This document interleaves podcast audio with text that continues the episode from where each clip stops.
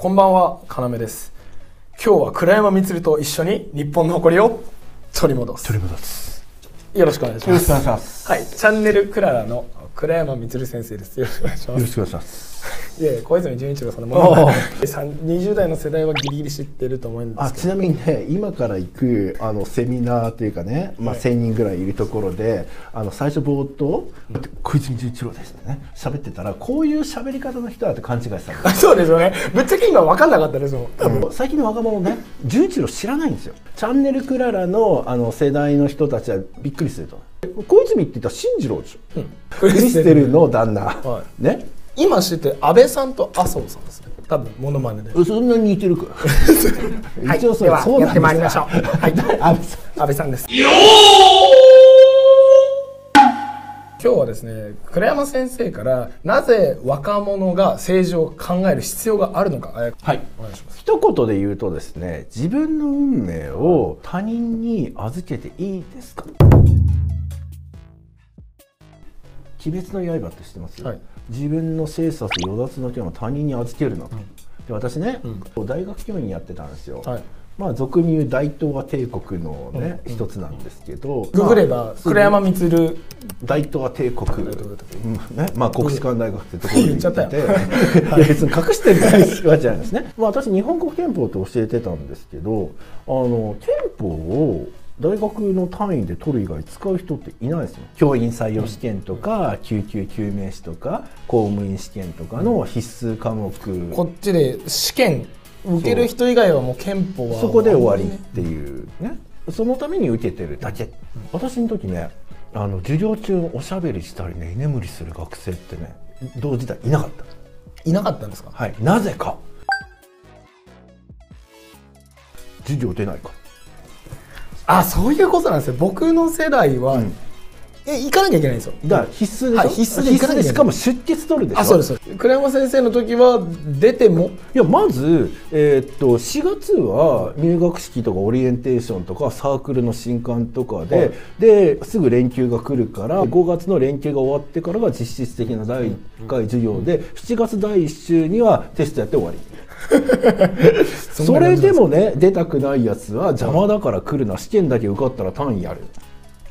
信じらんないでしょ？全然違いますどこの東電教でしょ、はだから21世紀になってから、もうとにかく出席取る。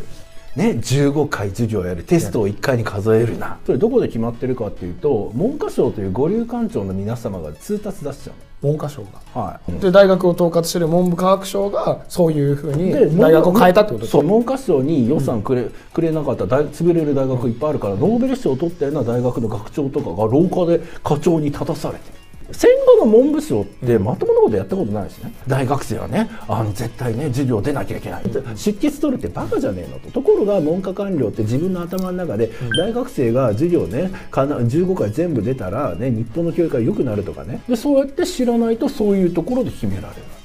だって若者文句言わないしでそれの余波で中間君とか授業絶対出なきゃいけないしで学生も学生でやる気ない教員も教員でやる気なくなるわけですよ。お互いにとって不幸なんだけど、あの助成金もらってる補助つまり補助金ですよ。補助金もらってる大学逆らえないわけですよ。渡瀬さんの団体で不正なくせ税金はい。やめろって言ってるわけですよ一国民の会ですね、うん。はいだから若者ねそういうことを知ってくださいで自分の運命を他人に委ねる委ねる生き方やめよう。なるほど。っていうじゃあまずこの今の大学の実態があるのはそれはまず文科省が何かしてるんだと。まずそこからちょっと知っていくっていうのそうなんです。よ。そうもうそんな身近な話からそうだし、はい。でそれ本当に一例ね。文科省なんてね、所詮その程度の嫌がらせしかできないわけですよ。でも文科省は五流官庁だけど財務省とかね、人を苦しめることに関しては一流官庁ですからね。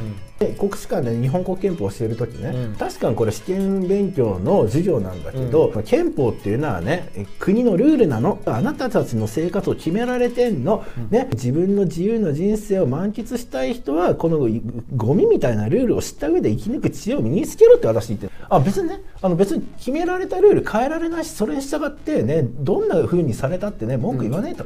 ね、勝手に花見行くの学生コンパやるの。それ嫌だと。本気でねおみふざけんなって名前言っちゃいましたよ、愛肥満おみ。っ今今ねコロコロナ禍で、ね。もう学学生は自粛しろって、ていうかね医師会こそ気合い入れろやってね。